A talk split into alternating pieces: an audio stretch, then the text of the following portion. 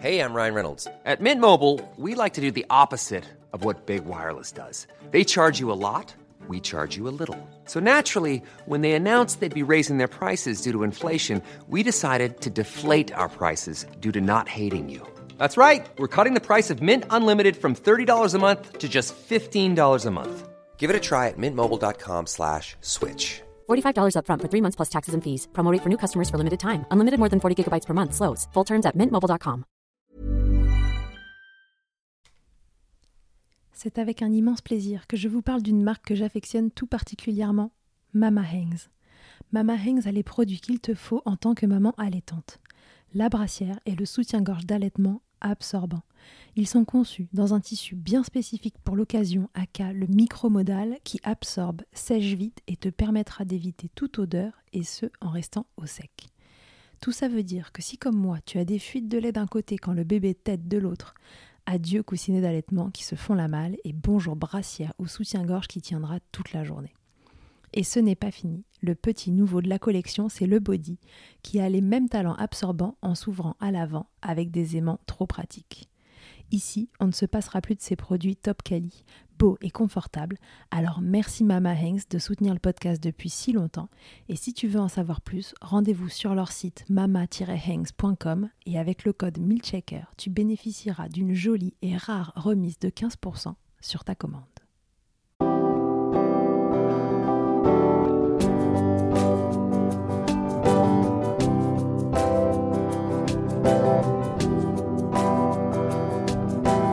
Bonjour et bienvenue dans Milchecker, le podcast qui est dédié à l'allaitement. Milchecker car en 2020, j'ai décidé qu'ici, on allait agiter les idées reçues qui font la vie dure aux mamans allaitantes. Je commence par me présenter, je suis Charlotte Bergerot-Palisco, je suis ostéopathe de formation. J'accompagne entre autres quotidiennement les mères dans leur allaitement en libérant avec mes petites mains les tensions de leur bébé qui ne têteraient pas tout à fait correctement. Je suis également formatrice en ostéopathie pédiatrique et sur le sujet spécifique des troubles de la succion des nourrissons et podcasteuse à mes heures pas si perdues. Enfin, je suis surtout la maman de deux enfants, l'un a l'été une année et l'autre est en train de téter au moment où j'enregistre cette intro.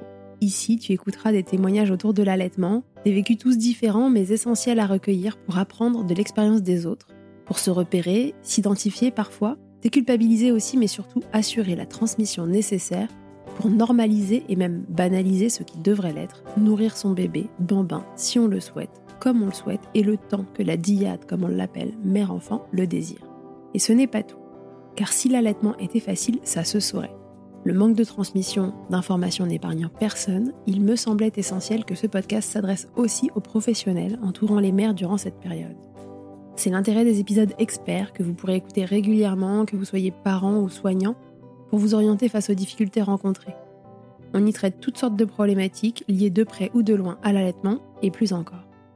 Un seul objectif ici, informer le plus largement possible. Et pour cela, j'ai besoin de vous. Dès qu'un épisode vous a plu, aidez-moi en le faisant voyager pour qu'il arrive dans chaque oreille qui peut en bénéficier. Via le bouche à oreille, sur les réseaux, ou encore en laissant des étoiles et commentaires sur votre plateforme d'écoute, vous n'imaginez pas à quel point c'est précieux, alors merci d'avance si vous prenez une minute pour faire vivre ce projet. Et maintenant, place à l'épisode. Salut à tout le monde, ça y est, Milchecker est de retour après euh, un an pour moi de, pause. Alors euh, j'ai réussi à faire encore quelques épisodes, donc euh, du coup vous avez pu en profiter d'épisodes inédits jusque, jusque fin juillet 2023. La vérité c'est que depuis février 2023, il ne se passe pas grand-chose pour moi, date à laquelle je suis arrêtée parce que la grossesse est difficile. Donc voilà, après un petit sondage sur les réseaux, vous m'avez Confiez que vous vouliez tout savoir, pas que l'allaitement, mais aussi la grossesse et l'accouchement. Donc, vous vouliez tout savoir, vous saurez tout. Et puis, on va commencer bah, aujourd'hui avec la grossesse et donc ce qui a mené à ce deuxième allaitement. Je commence à parler maintenant, euh, on est en décembre 2023 et cette grossesse, elle a démarré en décembre 2022. Voilà, il est, temps que je commence à le faire.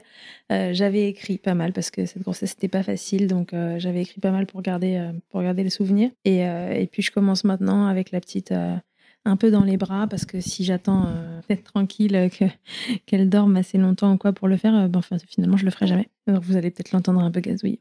donc Pour euh, commencer, je vais euh, commencer par dire que c'est une grossesse spontanée, comme les deux précédentes. C'est une euh, troisième grossesse, mais pour mettre au monde mon deuxième enfant.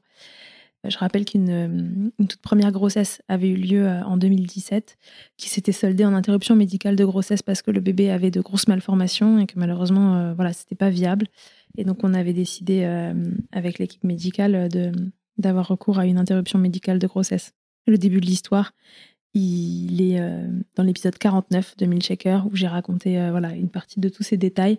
Ça s'appelle Milkshaker The Beginning et voilà, épisode 49. Pour ce qui va suivre et pour ces épisodes sur la grossesse, je ne suis vraiment pas une pub pour la grossesse. Je, je déteste ça euh, à un point où c'est presque un trauma pour moi d'être enceinte, tellement c'est difficile physiquement et psychologiquement. Je voudrais quand même dire avant tout que je, voilà, c'est encore une fois une grossesse spontanée qui arrive très rapidement. Voilà, dans, dans le premier mois, à chaque fois où on, décide de, mettre un bébé euh, en route, on va dire, euh, ça arrive tout de suite et je, mesure vraiment la chance qu'on a et que j'ai de, tomber enceinte aussi facilement. Voilà, la suite est moins drôle pour moi, mais je, suis bien consciente de la chance que j'ai et que ce n'est pas pareil pour tout le monde. Donc je vais commencer par dire que cette grossesse, elle démarre donc en décembre 2022, euh, dans un contexte où je suis assez épuisée. Et ça va avoir son importance ensuite, ces trois années euh, précédentes ont été super intenses. Création, démarrage euh, d'un centre de soins pluridisciplinaire dédié à la femme et à l'enfant. La création aussi de ma formation euh, pour les problématiques de succion pour former les ostéopathes à ça. Presque aussi trois ans, enfin deux ans et demi à ce moment-là de Checker. Avec au démarrage, je m'étais mis l'objectif d'un épisode par semaine, ce qui a évolué avec le temps. Maintenant, on a un épisode tous les 15 jours. Là, on avait ça depuis une bonne année, avec une rediff entre les deux. Et le tout avec euh, un bout de bah, de deux ans quand ça démarre, puis trois, puis quatre ans à la maison, et un mari que j'espère garder longtemps parce qu'il est super. On va pas se mentir, j'étais j'avais vraiment trop euh, chargé la mule. Ça faisait beaucoup pour une seule personne euh, et à tout niveau. J'étais au démarrage hyper galvanisée, évidemment, par toutes ces nouveautés pour moi. Ça a été une période aussi belle qu'intense et à la fois épuisante. Mais voilà, en décembre 2022, après quelques, on va dire, déconvenus niveau boulot, la fatigue qui s'est installée et tout ça, bah voilà, je suis franchement à côté de mes pompes. C'est un peu dur aussi euh, moralement parce que bah voilà, tout tout se passe pas comme euh, comme je l'avais imaginé et, euh, et, je suis en pilote automatique pour tenter de tout concilier. Je commence sérieusement à me rendre compte que bah, que j'y parviens pas. Si vous entendez une respiration un petit peu forte, c'est le petit rhinocéros enrhumé que j'ai dans les bras qui parfois ronflote un peu. Je tombe enceinte juste avant Noël en 2022. Je démarre la grossesse en étant archi malade. Ça commence le 25 et la semaine suivante de vacances, je suis euh, en PLS total. Le truc, ce qui ne m'arrive jamais euh, sur des. Voilà, c'était une crève euh, somme toute assez classique, mais ça m'a vraiment mis 48 heures à l'horizontale, comme pour m'annoncer ce qui allait suivre. Ce premier trimestre de grossesse, je, je, comprends très vite que je suis enceinte rapport euh, à l'allaitement euh, la première fois, euh, mes seins se mettent tout de suite à, voilà, à devenir tendus, gonflés. Et ça, c'est même avant que je fasse le test de grossesse, comme s'ils se disaient hop, on y retourne, quoi, ça y est, c'est reparti. Je, je m'en rends compte très vite. Je fais le test de grossesse quelques jours après qui est positif. Je, suis évidemment euh, très contente puisque c'est un souhait. Mais voilà, l'état de grossesse, encore une fois, ne me passionne pas. D'ailleurs, j'ai mis en partie du temps à, accepter de me relancer et on a mis du temps à accepter de se relancer. Euh, déjà parce que ça nous allait bien d'avoir de l'écart entre les enfants. Et puis, euh, et puis moi, j'étais vraiment pas passionnée par l'idée d'être à nouveau enceinte. Vraiment, c'était un truc qui, me stressait un peu. Mais je m'étais dit, toutes les grossesses sont différentes, n'est-ce pas? Eh bien, bah, elle a été différente, mais elle a été pire. Je vous raconte après. Donc, euh, premier trimestre, c'est le stress pour moi, euh, comme pour beaucoup de femmes d'ailleurs, euh, et c'est majoré parce que j'ai vraiment peur que le bébé n'aille pas bien et ça m'empêche d'être sereine jusqu'à la première, mais même en fait la deuxième écho, l'écho où on vérifie tous les organes, etc. Tout ça, c'est rapport évidemment en grande partie à la première grossesse aussi qui s'est mal passée et, ça a été douloureux pendant très longtemps cette histoire. Mais cette fois-ci, tout pile un mois après le début de la grossesse, qui démarre en fait le 19 euh, décembre ou le 20 décembre, et ben le 20 janvier, je commence à sérieusement sombrer physiquement. Mon état euh, se dégrade un peu de jour en jour. J'ai un goût terrible dans la bouche. Euh, j'ai déjà un peu de reflux, des nausées. et je pars en week-end fin janvier. Et je, vraiment, ça commence à basculer ce week-end-là. Je travaille la semaine, euh, mon anniversaire était un mercredi, le 1er février. Je travaille la semaine, là, cette semaine-là. Et le 2 février, j'ai rendez-vous chez la gynéco l'après-midi pour faire une écho là, de premier trimestre, voir s'il y a un cœur qui bat, etc. J'étais, j'étais vraiment déjà au bout du rouleau. Quoi. Je mangeais des chewing-gums toute la journée pour essayer de me faire passer ce goût atroce que j'avais dans la bouche j'ai la nausée, mais en fait j'ai faim, mais je mange tout le temps, je mange tout le temps, j'ai du reflux. Bon, pas très drôle. Je dis déjà la gynéco ce jour-là, je, me sens vraiment pas bien. Et puis le week-end qui suit, je, je bascule et euh, je commence vraiment euh, à être en mode léthargique.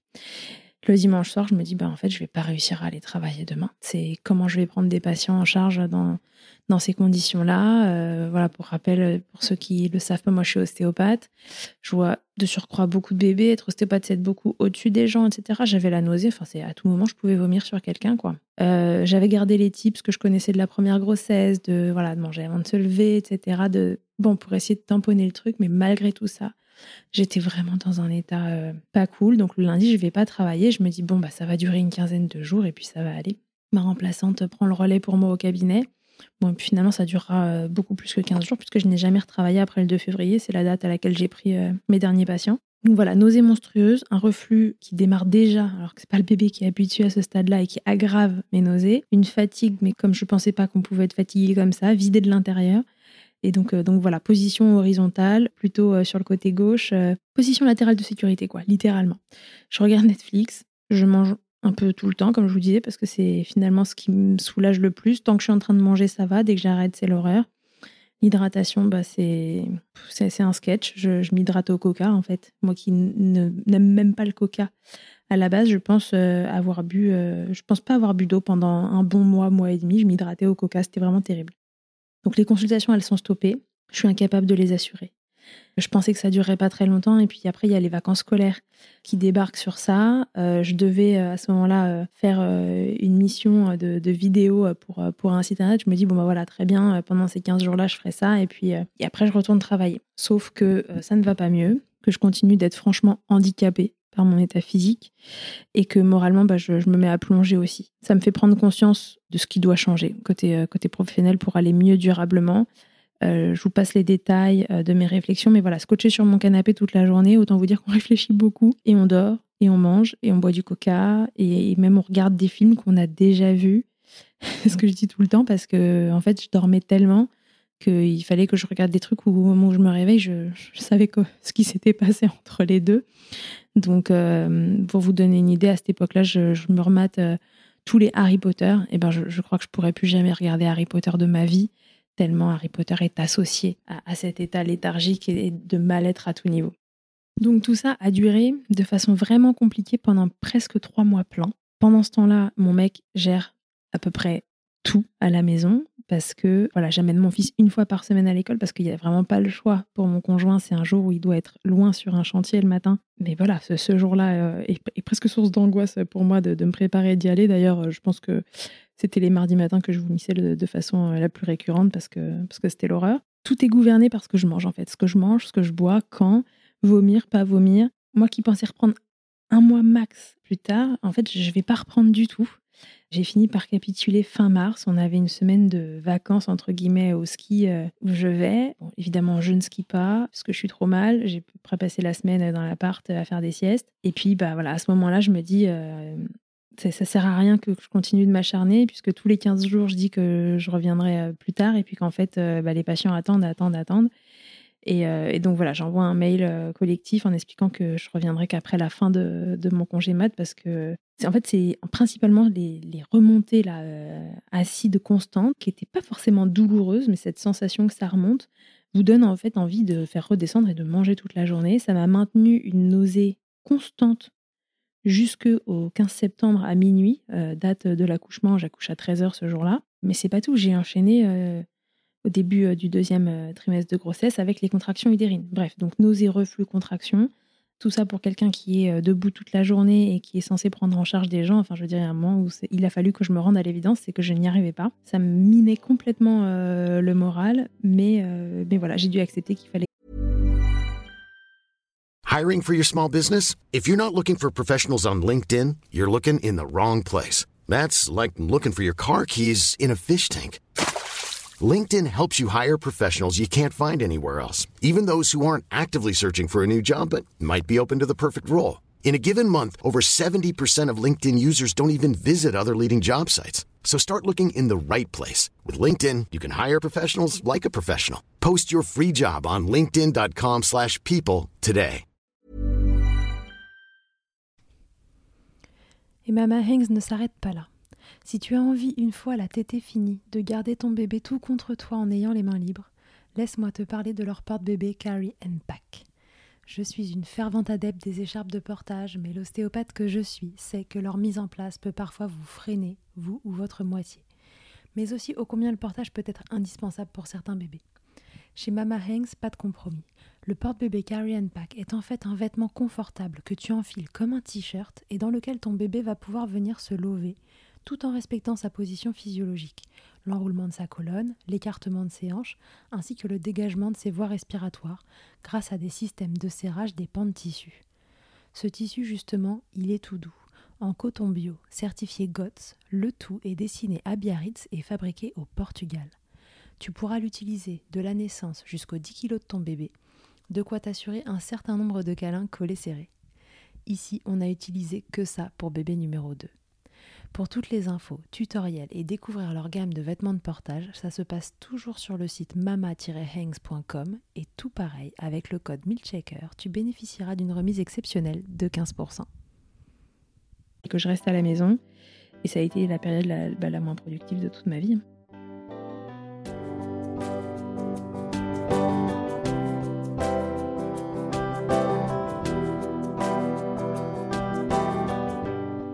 La grossesse se poursuit. Ensuite, honnêtement, je suis déprimée. Euh, je me rendrai vraiment compte euh, le jour de l'accouchement. Je savais que j'étais pas très en forme, mais je, je me rendrai vraiment compte que ça n'allait pas le jour de l'accouchement. J'y reviendrai. Je passe neuf mois avec un nuage noir dans la tête, clairement. Donc je pense que je, ne sais pas parce que finalement ça n'aura jamais été diagnostiqué. Est-ce qu'on pouvait parler voilà de, dépression prénatale euh, en tant que telle? Est-ce que j'aurais dû être euh, euh, médicamentée à cette période-là? J'en sais rien. En tout cas, j'ai quand même pris soin de moi avec des thérapeutes que, je connaissais déjà et j'ai fait de l'EFT, etc. Ça m'a fait beaucoup de bien, mais disons que je me suis rendu compte après coup qu'il y avait une grosse partie hormonale dans cette histoire et que malheureusement, bah, je la maîtrisais pas. J'avais déjà pas apprécié ma deuxième grossesse, donc celle, euh, celle de mon premier enfant. La première, n'en parlons pas, j'étais très très mal. Et puis, euh, mais bon, ça s'est euh, ça s'est soldé plus rapidement que, que neuf mois je, vraiment, je m'étais demandé si j'allais remettre le couvert dans la grossesse, ça m'embêtait. Mais encore une fois, je m'étais dit que ce serait, sûrement différent. Peut-être que celle-ci même, je m'étais dit, ce, ce, sera cool, je vais, je, vais être une femme enceinte épanouie, etc. Et la marmotte, elle met le chocolat dans le papier alu. Mais bien sûr, non, non, j'ai pas du tout, du tout euh, aimé. Elle a certes été extrêmement différente, mais elle a été enfin, vraiment mille fois pire à, à tout niveau. Je rappelle que médicalement, le bébé va bien. C'est moi qui ne supporte pas cet état. Les hormones vraiment ont un effet désastreux sur moi, ça me déprime euh, totalement et ça me met dans un état physique qui est vraiment très compliqué. Mon système digestif, il devient fou, complètement dingue, et je déteste de surcroît, en dehors de, des problèmes que ça crée sur moi, je, n'aime même pas le, statut, la place qu'on donne à la femme enceinte euh, dans la société. Je déteste qu'on me pose toujours les mêmes questions. C'est une fille, ah super. Alors là, en plus, moi j'ai un garçon en premier, elle c'est une fille. C'était ah c'est une fille, ah super, le choix du roi. C'est pour quand tu vas l'allaiter? Voilà, cette espèce d'ingérence constante sur la grossesse et sur, euh, et sur les bébés me, m'embête. voilà, vous cumulez à ça les remarques, les conseils non sollicités, nous demander combien de points on a pris. Bref, moi, je, me sens si mal enceinte que je pourrais euh, vivre reclus dans une grotte parce que chaque interaction que je dois avoir dans cette période-là, c'est un effort. Euh, je suis pas fréquentable en fait pendant neuf mois et c'est long dans ces conditions, je vous jure. Je sais pas comment mon mec il tient euh, à me supporter parce que vraiment je, deviens, je deviens exécrable et euh, je suis pas cool quand, je suis dans, dans ces, euh, dans ces moments-là. Alors je, bah voilà, je m'accroche au fait que c'est transitoire, voilà. Parce que passer cinq mois en étant toujours au bout du rouleau, je comprends qu'il y a peu de chances que ça aille vraiment mieux côté physique et que va falloir faire avec. Voilà, cette grossesse continue d'avancer. On va dire que voilà, après il y, a un tournant où ça va encore plus mal. Bon après c'est voilà, c'est la faute à, pas de chance aussi, mais on a eu un mois de juin euh, terrible côté perso euh, avec euh, mon mari et mon fils parce que je pense que je commençais quand même à J'étais plus dans l'état où j'étais au premier trimestre. C'était extrêmement inconfortable, évidemment, très compliqué pour travailler. Encore une fois, vraiment, le système digestif est resté dingue jusqu'au bout. Hein. Mais début juin, mon fils fait la varicelle. Jusque-là, tout va bien. Euh, maladie infantile, euh, somme toute assez classique, casse-pied, mais euh, faut passer par là.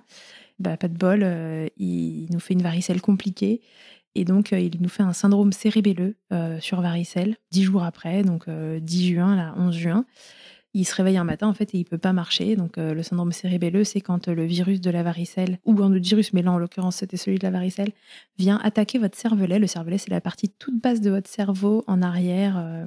et le cervelet, c'est ce qui sert à s'équilibrer, à parler, coordination, tout ça. Ben, en fait, un matin, il s'est réveillé. Euh, donc, ça faisait déjà une semaine euh, que je l'avais à la maison parce qu'il avait sa varicelle et qu'on n'allait pas aller contaminer tout le monde. Euh, et donc, le lundi matin, il se lève et en fait, il ne se lève pas. Il ne peut pas marcher. Je me rendrai compte que 48 heures après, mais il parlait extrêmement lentement. Et en fait, il est complètement vacillant. Le syndrome cérébelleux, c'est le, c'est le syndrome du mec bourré.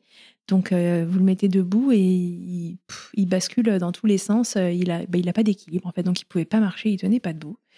Je fonce à l'hosto, il est hospitalisé pendant 48 heures. Le truc n'est pas euh, plus compliqué que ça, mais euh, bon, évidemment, c'est complètement flippant de voir son gamin dans cet état-là. On est rentré de l'hôpital et qu'on a ramené à la maison un enfant qui marchait pas, qui parlait euh, d'un langage qui n'est pas le sien, c'est bon, ça fait très très drôle. Je vous passe les, détails de cette histoire-là, mais bon, ça a duré une bonne semaine de gros stress, de, savoir bah, comment il allait se remettre de tout ça. Fort heureusement, euh, il s'en est très bien remis. Mais puis après, il a été euh, quand même euh, pas très bien dans, sa, dans sa tête pendant les semaines qui ont suivi. Il était très fatigué, en fait, un peu déprimé lui aussi. Et donc, il voulait plus aller à l'école. C'était la fin de l'année, il voulait plus aller à l'école, plus aller avec la nounou. Moi, j'avais qu'une envie, c'était d'être seule parce que je n'en pouvais plus. J'étais épuisée. J'avais l'impression que j'allais peut-être commencer à aller un peu mieux. Et bam, il nous tombe ça sur le coin du nez. Donc j'étais vraiment crevée. Et fin juin, on déménageait, puisque l'appartement dans lequel on vivait était trop petit et qu'il fallait absolument qu'on déménage dans plus grand. Donc on avait trouvé un appartement peu de temps avant. Et il fallait déménager fin juin avant de pouvoir partir en vacances, puisqu'on va partir un mois l'été. Et il fallait vraiment organiser ce déménagement, histoire que quand on rentre euh, fin août, moi je suis à 9 mois de grossesse, enfin voilà, qu'on se retrouve pas dans les cartons fin août. Nous sommes euh, fin juin, début juillet. C'est un peu l'apocalypse euh, dans tous les sens, entre moi qui vais pas bien, euh, mon fils pas très en forme, mon mec qui gère tout depuis des mois, qui commence sérieusement à fatiguer aussi parce qu'il n'a pas une année facile côté boulot non plus. En tout cas, je vais finalement m'apaiser un peu fin juillet. Une fois que je suis partie en vacances, je passe 15 jours quasiment seule en fait avec mon fils, mais on est à un rythme très très cool.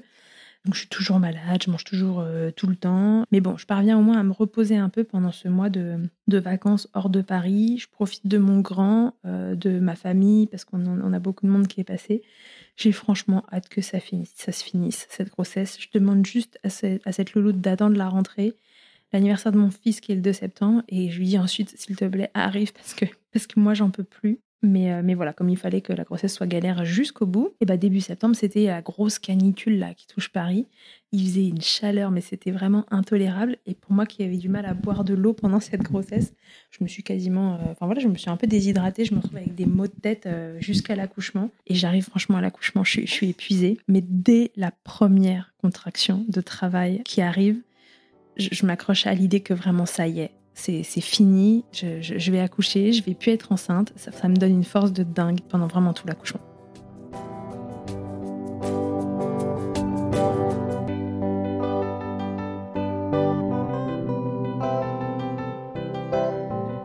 Pour conclure ce, premier épisode sur la grossesse, et puis je vous raconterai euh, comment je me suis préparée euh, à l'accouchement, que je voulais physio euh, cette fois-ci. Euh, je vous raconterai ça dans un autre épisode. Pour conclure, voilà, la grossesse est vraiment un moment difficile pour moi. Là, je, vous en parle, on est le, on est le 20 décembre. Vous voyez, bah, ça, fait, ça fait pile un an que je suis tombée enceinte. franchement, ça me fout des frissons, euh, rien que d'en parler tellement j'ai été mal. Alors je sais que j'ai commencé ça dans des mauvaises conditions, que j'étais trop fatiguée, mais je sais à quel point il y a une part hormonale là-dedans parce que ça s'arrête subitement le jour où j'accouche. Et ça, je vous le raconterai dans un autre épisode. Voilà, cette grossesse est vraiment quelque chose de, très compliqué, même d'en reparler, parce que j'ai vraiment, euh, vraiment souffert à tout niveau. Et que si on avait un projet de troisième, honnêtement, en fait, il serait annulé, tellement c'est dur pour moi. Encore une fois, je mesure la chance que j'ai que ça se mette en place facilement la grossesse. Mais après, pour moi, c'est vraiment neuf mois de souffrance. Je m'accroche au fait que ça va s'arrêter. Et, euh, et en effet, voilà, ça s'arrête. Je fais complètement la différence entre la grossesse et le bébé, c'est-à-dire que j'ai aucune euh, qu'une rancœur ou, euh, ou, euh, ressentiment envers, euh, envers le bébé qui est dans mon ventre. Je, comme je dis, quand je suis enceinte, je, je les aime déjà, mais vraiment vivement qu'ils sortent et pas trop tôt parce que j'ai pas envie qu'ils arrivent prématurés. Enfin voilà, je suis partagée euh, entre toutes ces idées.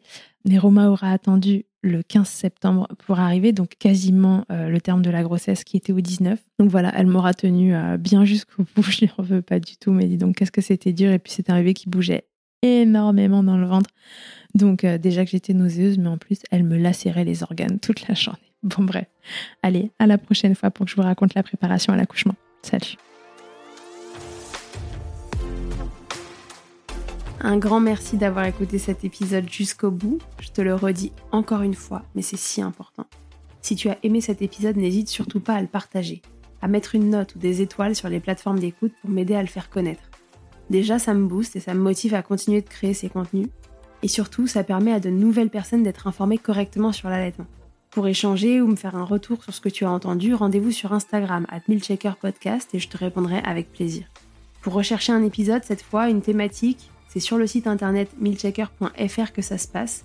Tu y trouveras tous les épisodes et un moteur de recherche pour t'orienter en fonction du sujet recherché.